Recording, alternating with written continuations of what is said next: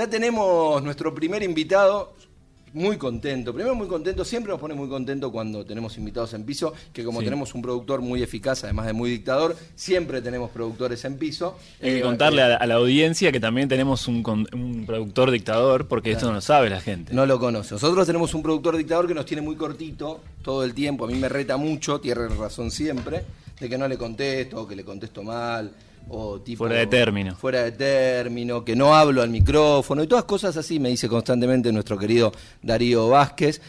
Y hace señas ahora que no estoy entendiendo. Pero el punto es que sobre nuestro invitado de hoy, la verdad que Sí. es medio una vergüenza que nosotros hablemos de música con un invitado como el de hoy.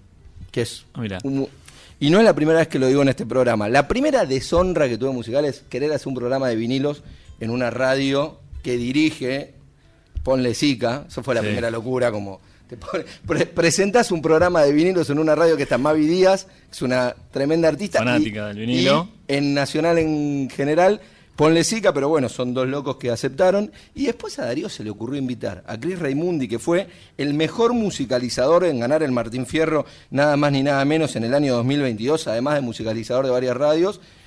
Y el tipo incluso vino, esta locura. Así que Chris, gracias Es por venir hermoso acá. el programa. No, me encanta. Gracias por invitarme. Muchas gracias. Estoy muy contento. Gracias a Darío también. Eh, la verdad que el programa, la idea es genial, me encanta. Y, y está bueno compartir los discos. Viste, la música, ¿no? ¿no? no te la tenés que quedar vos. La música es para todos y está buena compartirla. Me- a mí me gusta mucho. Me gusta ese, ese concepto. ¿En qué momento en tu vida arrancó ese concepto de, che, no quiero que esto solamente lo sepa yo y lo empiezo a, a mostrar? No sé, me imagino por ahí de chiquito con un amigo. Sí, con amigos. Sí, yo compartía mucho. Yo soy muy amigo de un chico que es cantante que se llama Gabriel Torres, que por ahí lo conocen, que anda Sí. ahí dando vueltas. Sí. Y bueno, Gabriel, eh, vivíamos juntos. Eh, yo cumplo años el 6 de marzo, él el 4. De Pisces. Sí, ahí. este, dos pibes bárbaros.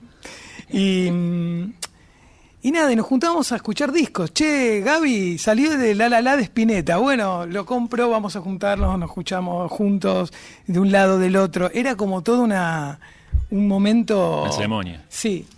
Y así hacíamos, creo que con casi todos los discos que comprábamos. O, o compartíamos mucho artistas y decir, ¿conocés tal cosa o tal otra? En ese momento era, no era tan fácil llegar a acceder a artistas de afuera.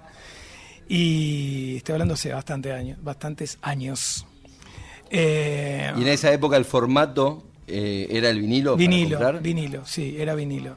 Y te estoy hablando finales de los 70, comienzos de los 80, o sea, 80, 81, 82, por ahí. Eh, y yo de chico empecé a escuchar vinilos, discos, porque mi papá era muy fanático de la música, escuchaba jazz y escuchaba música clásica. Y bueno, me- nos dormía, nos ponía discos. Yo me acuerdo, siempre cuento esta historia, pero porque es como la que me marcó toda mi vida. Eh, el disco Porgy and Bess Sí. de, de Ella y de, de Sí, Luis. Mi papá lo ponía en la bandeja. Yo me acuerdo de la etiqueta del disco girando. Y yo tenía cuatro años. Claro. O sea, es mi, mi primer recuerdo de un vinilo. Y ¿Te acordás de qué color era esa etiqueta? Azul. Violeta, no era azul. Azul violeta era, sí, es verdad. Azul violeta. Eh, era violeta y el disco era gris. Tremendo. El- el- la tapa del disco. Em, no, y Es que como me eso. al nene mirando esa Claro. mancha Sí. violeta y gris. Por ahí Para lo mí era una locura. era de- Yo me quedaba mirando la, la, la púa cómo corría, o sea, lo- lo- yo era chiquitito, imagínate, no, no entendía nada, pero cómo salía el disco- la música de ese lugar. Eh, y después por mi abuelo, obviamente escuchaba tango, pero lo que más escuchaba era, era jazz y música clásica.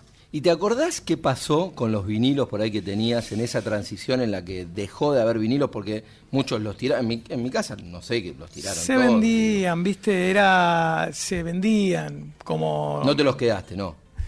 Mm, Sí, tengo uno- unos discos, sí, tengo unos discos. Tengo uno de Frank Sinatra, que era de mi papá, eh, y no sé si mucho más. Eh, sí, tengo la obertura de 1812, Mirá. también en vinilo. eh, y de esa época, bueno, después tengo discos míos de cuando tenía 11, 12 años, Puis Angelical, y, o sea, de Charlie, eh, del Flaco. La la la dijiste recién. La, la- es del reeditó. 86, del 85. Eh, Se acaba de reeditar la Lala. Sí, yo me compré hace un poquito el Kamikaze, Kamikaze, que para mí es mi favorito del flaco, ¿no? es mi disco favorito. Tremendo. Pero, mm, pero creo que, que esa época, escuchar los discos era escucharlos de un lado, darlos vuelta, es, o sea, eso es para mí eh, un momento único. Y hoy yo llego a mi casa de, de la radio y siempre me hago unos mates y me pongo un vinilo todos los días, o por lo menos casi todos los días. Bueno, de eso es un poco la, la idea del programa, siempre pensando ahora que está tan de moda el término maridaje, el maridaje del vino con la comida. Nosotros lo pensamos en términos de servirte un vino y acompañarlo con una, con La un ceremonia. disco.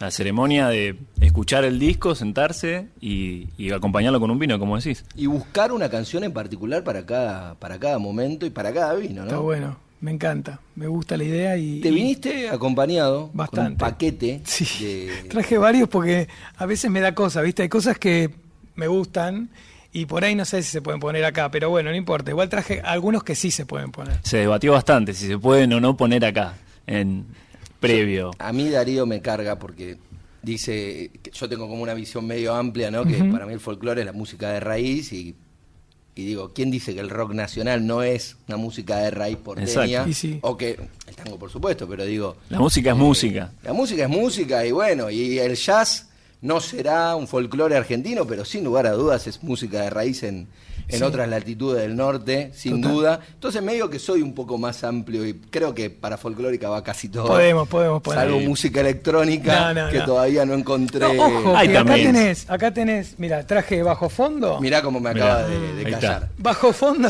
Ahí tenés. Te, te estoy vendiendo un bajo fondo con Cerati, que está muy bien. Este, este es un gran disco, pero me parece que este tema, El Mareo, es un- Claro, una fusión de rock, de tango y de está música todo. electrónica. Está todo. Ahí Darío me decía que hay música preparada. ¿Preparaste algo? Traje, para arrancar? sí, para arrancar traje uno de mis discos favoritos de, de Piazzolla, porque a mí me gusta mucho Piazzolla y me gusta mucho el jazz. Entonces, acá está con un saxofonista que se llama Gary Mulligan. Sí, sí. Lo tengo de época ese disco. Ese Compositor. disco, claro, tremendo, Tremendo. tremendo. Bueno, eh, cuenta la historia, te la hago cortita, no te hago larga. No, no, por favor. que, mm, que Piazzolla le tuvo que pasar nota por nota, porque el tipo no sabía música, claro, eh, tocaba una bestia, pero eh, tenía toda la, la- la- la música escrita Piazzolla y le tuvo que pasar nota por nota, así que el disco está preparado muy atentamente, cada nota por nota, y está como estudiado por, por ambos artistas. Y esta canción que elegí, que se llama Años de Soledad, tiene unos arreglos increíbles. Para mí, yo la pongo y si no te hace emocionar y no te, no, no- te hace lle- ir a un lugar, eh, no, no, no tenés este corazón. no, Te juro. no corre sangre No, no por las corre. venas. Para mí es como.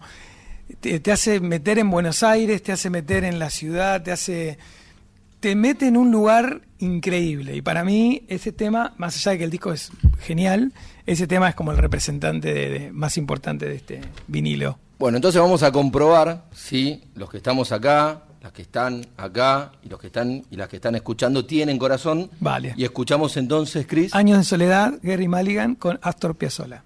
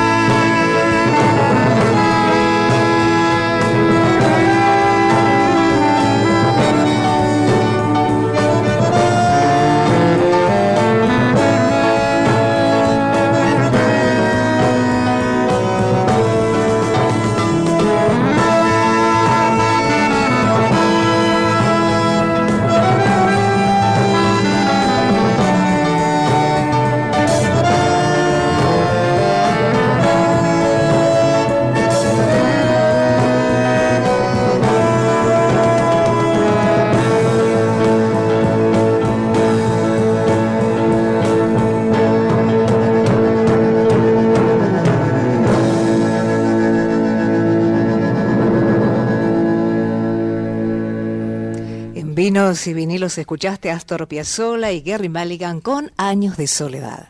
Queda mejor el programa con la rusa.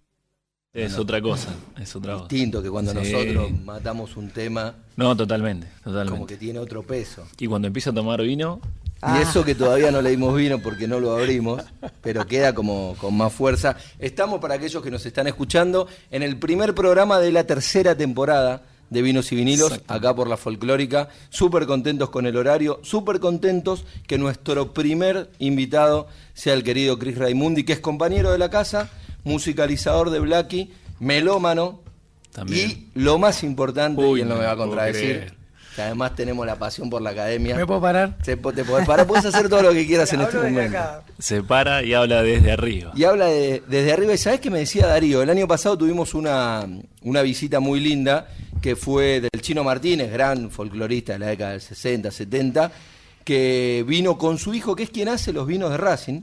Y me decía Dari que en realidad los conoció por, por vos. Sí. Fue un regalo que me hicieron mis hermanos cuando cumplí 50.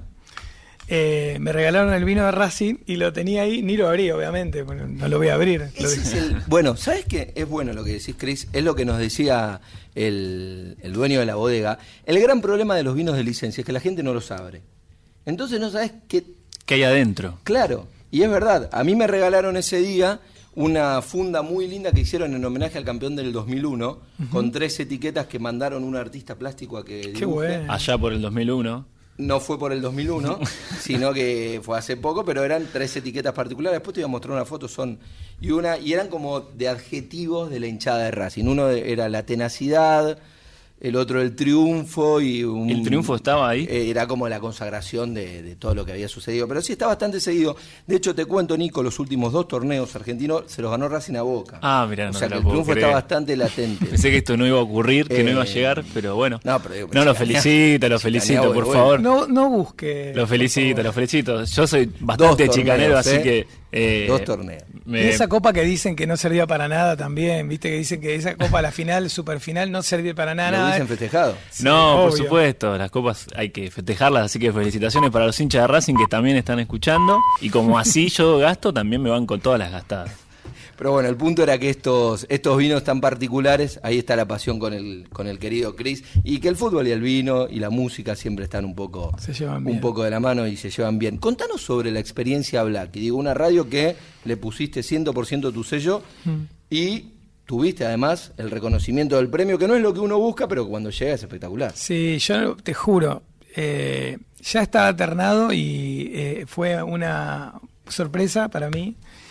Y ganarlo, no, yo no lo esperaba ni loco. O sea, de verdad que no lo esperaba, eh, de verdad.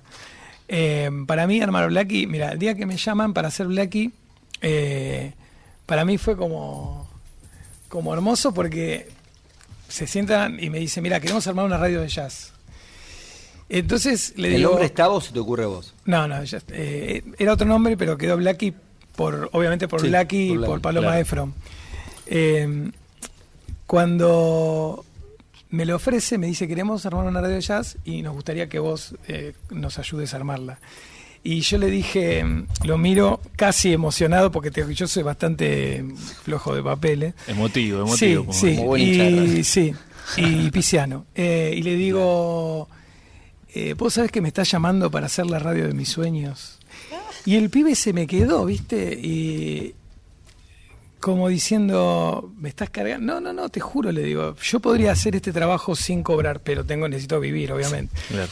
Eh, así que... Soy carísimo. Eh, No, no, no. Y la verdad es que para mí fue mucho amor poner eh, esa, armar esa radio, todo desde cero cero. Fue muchos cambios, o sea, la radio cumplió un año, ahora en, en abril cumplimos dos años. Y siempre pensando en cosas, ¿viste?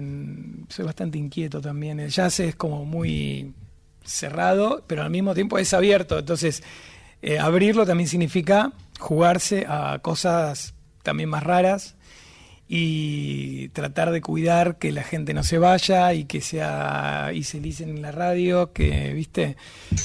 Para mí, eh, hacer una radio de jazz también pondría Mahavishnu, pondría Weather Report, pondría otras cosas, pero cuando vos lo, lo escuchás y hasta Blue Train, digo, vos escuchás Blue Train dura 11 minutos. Claro, algo más Eh, fusionado, digamos. Entonces es como que vos necesitas que la gente se quede escuchando, no 11 minutos de solos y solos y solos. Entonces, ¿Y cómo haces ese- o cómo conseguís tener ese balance?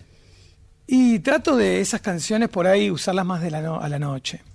Y de a poquito. Tampoco abuso mucho de eso. Durante el día pongo menos instrumentales, pongo dos o tres por hora. Más estándar. pero, pero sí, más estándares. Y digo, mi- la época más, más para mí, la que más me gusta de jazz es la época de hard bop y los 60 y todo eso, pero son todos instrumentales. Claro. Entonces como que ahí es donde me encuentro, ¿viste? ¿A dónde? Hasta acá, sí, esto no, lo otro no. Bueno, nada, fue, fui armándola de tal forma de que los artistas canta, que cantan sean lo más importante de la radio. Y después todo lo demás fue como eh, fluyendo. Y ahora estoy metiendo cosas más modernitas, ¿viste? ¿Qué sé yo? José James a mí me encanta. eh, artistas más de ahora.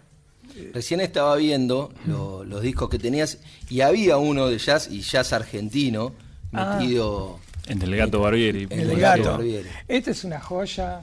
Este El es gato. Joya. Ahí tenés Eh, otro. Escalandrum también. Este, esto es una cinta que se encontró, que la tenían ahí encanutada en algún lado, del Club Jamaica del año 61, un año antes de que el gato se, vaya- se vaya a Europa.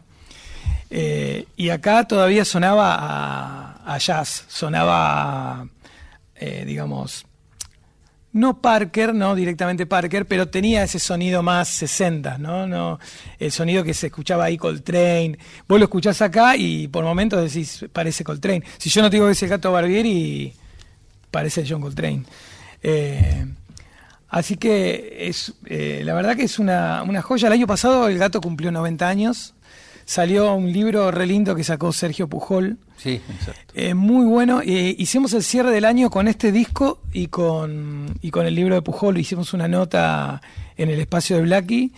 Y la verdad que para mí Sergio es un capo desde el, el que sacó Jazz al Sur y toda esa época de- del primer libro que yo me acercó al jazz de acá, por ejemplo. Y, y bueno, y este disco lo escuché y me, me encantó. Y dije, bueno, cerremos el año con, con el gato. Contanos qué trajiste, todo lo. Ya recién escuchamos. Sí, Escalandrum. Sola. Me encanta Scalandrum, que es Divino, el Pipi sí. Justamente. justamente. Sí. Estás muy con los Piazzolla. Sí, traje Bird of Cool de, de Miles. Decías recién para vos la mejor época de Davis. Sí, esta y el quinteto. O sea, esto eh, acá empieza como el nuevo Davis. Vos escuchás esto y decís, es como eh, Bebop, pero en 45. Claro. Fue el disco que marcó una época en el jazz. El pibe marcó épocas, todas las épocas. Digo, Todas, desde en acá en adelante, Exacto. cada disco que sacaba Davis era un cambio de época del jazz. Hasta el último que hizo algo de jazz y Sí, rap. hasta Dubop Song. El de Bebop, claro. Sí. Eh, Kamikaze, del Tremendo. Flaco. Mi disco favorito. Tremendo. Bajo fondo, Hablabas Ay, qué recién. lindo, bajo fondo. de. No, de este justo estábamos hablando de bajo fondo. Sí, porque hablábamos de la música electrónica y qué sé yo, y me parece que Bajo Fondo es mm, hizo un mix lindo con el tango. Bueno, el de Piazzolla y Maligan que lo En reunión escuchamos. cumbre que, que hablábamos recién.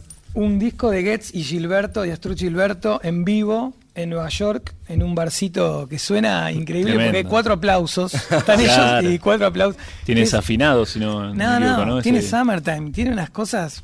Aparte me gusta porque está en castellano. Claro. Eh, Es- son como ediciones. Este es el sello Verb, el sello Verb es un sello muy importante eh, americano, pero son ediciones que se hicieron acá y en Brasil. Está muy lindo. eh, yo me acuerdo de chico ver las, la- los discos de los Beatles. Las Claro. traducciones eran increíbles. Sí, Hermoso, sí, sí, sí, la traducción de. Floyd también. Con una y aparte ponían canción, entre paréntesis. canción. Claro. Sí, ayuda. Este que es uno de mis cantantes favoritos nuevos, Gregory Porter. No lo tengo. Gregory Porter es una eh, tiene un sonido más soulero. eh, El physique du rol da eso. Muy el- soulero, pero Sí. me gusta mucho el, el mix soul y jazz.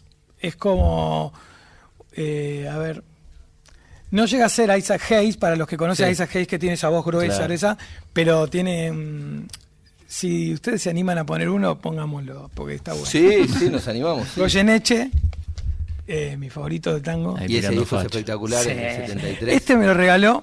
Yo me fui de otra radio hace poquito y, y uno de los chicos me dijo, te voy a regalar este disco que era de mi papá. Y eso es porque te quiero mucho. Y dije, este disco lo tengo que llevar de alguna forma, aunque no lo pongamos, solamente porque por el valor afectivo. Y esto, que es el Lito Vitale Cuarteto, Precioso. que este disco, yo te yo- en el año 88 yo tenía 17 años y yo iba a todos los shows del cuarteto, pero fanático mal. Fanático mal. Yo eh, escuchaba Meten y de esa época, ¿no? Claro. Pat. Y, y todo este sonido así del cuarteto, los dos discos que, que- creo que son tres los que tienen, pero yo tengo dos. Eh, pero este es mi favorito y este lo tengo original del 88. Eh, bueno, eso traje. Muchísimas gracias, Cris. Ahora vamos a seguir charlando, pero antes quiero hacer un- una combinación, porque me decía Darío, ya tenemos a nuestra invitada, nuestra próxima invitada de este primer programa. Estamos muy contentos con, con los invitados y las invitadas de este primer programa. Y está Alina Gandini. Alina, ¿Qué bienvenida, tal? gracias. Gracias a vos. Muy contentos de que estés acá. Y además me dijeron fanática de Blacky No, también. soy fan, pero soy fan realmente. eh, yo empecé a manejar hace un año, yo no manejaba. O sea, hace un año que manejo y tengo auto. Claro. O sea, y hace un año que vivo con Blackie. O, o Te sea, acompaña. No, no, o sea, no, no, no. No hay otra cosa que no sea Blackie en mi auto. Es una radio que le agradezco tanto que exista, porque no había esa radio. No y aparte recién entra acá y te escucho diciendo, bueno, y me dijeron que haga la radio de mis sueños. No, la de los míos. Claro. La de los sueños de todos los yaceros argentinos. Ah, ¿no? es una belleza ir a escuchar. Te juro que es parte de la gracia nueva que tiene manejar es. Voy con la Blacky y estoy en campaña robándolos cada día Sí. para que me sigan y no me siguen. Eh, Uh, mirá, mirá, mirá. No me Ya siguen. Vengo acá ya, con mi caja de reclamo. Bueno, en un ratito vamos a, a charlar más con Alina. Dale. Pero antes, escuchamos una canción. Mira, si me dejas de atrevido, sé que tenés una preparado que tengo muchas ganas de, de escuchar. Y después me gustaría, el artista que, que decíamos que no conocemos, que dijiste si éramos osados, si acaso. somos Gregory osados. Porter. Así que, ¿con qué seguimos entonces, Cris? de- Con de Barro tal vez, Barro tal vez de- del Flaco. Hay una versión eh, Sí. para los que, que les gusta investigar un poquito. Hay un dúo de, de jazz que son argentinos que, que los chicos giran por Europa, por Inglaterra, viven más en Londres creo, que se llaman Cande y Paulo, que hicieron una versión de Claro. Summertime muy Está- linda. En YouTube la pueden encontrar. Bueno, y hay una versión de Barro tal vez Con contrabajo, hermoso. espectacular. Pero yo cuando pongo el flaco, también me emociona el flaco. Y pones al flaco. Y este disco es como, para mí, es mi favorito Kamikaze. Así que eh, Spinetta, Barro tal vez. Si